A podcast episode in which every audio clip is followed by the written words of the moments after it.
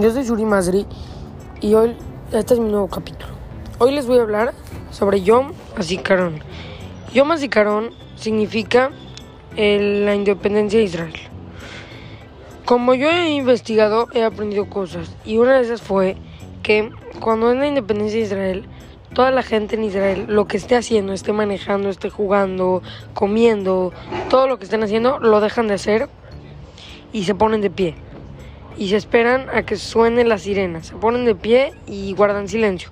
Y cuando, cuando suena la sirena, todos se quedan eh, callados por respeto y escuchando. También las ceremonias incluyen un discurso del portavoz de la Knesset, una espectacular representación, una marcha militar de soldados portando bandera de Israel, elaborando estructuras, muchas cosas así, muy padres, que representa la edad de Israel. Yom HaZikaron es observado el día 4 de Iyar el calendario hebreo y procede a la conmemoración del Día de la Independencia de Israel, como ya dije, Yom HaTzmaut, conmemorado el día 5 de Iyar durante la sirena, todos los israelíes se ponen de pie, guardan silencio en respeto y memoria.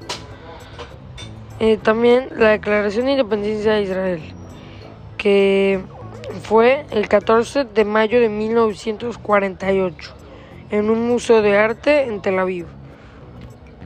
Y como pues, se dan cuenta, yo pues ya pues investigué mucho cómo es y para mí creo que es muy interesante saber todo lo que hacen todos los israelíes, porque cuando es la, ceremonia, como que todos los israelíes ya se ponen en una forma de mucho respeto, llevan banderas, trompetas, no sé, como cosas de, de representación del pueblo de Israel y eso tiene mucho respeto, la verdad.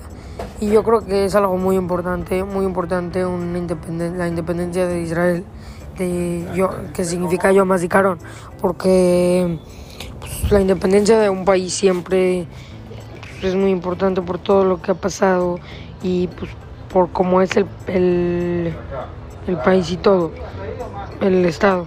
Pero Israel se constituyó oficial el 14 de mayo del 1948 y pues yo creo que es muy importante, aparte de, de todo, la independencia de Israel. Muchísimas gracias. Este fue mi nuevo capítulo y luego haré otro capítulo. Gracias.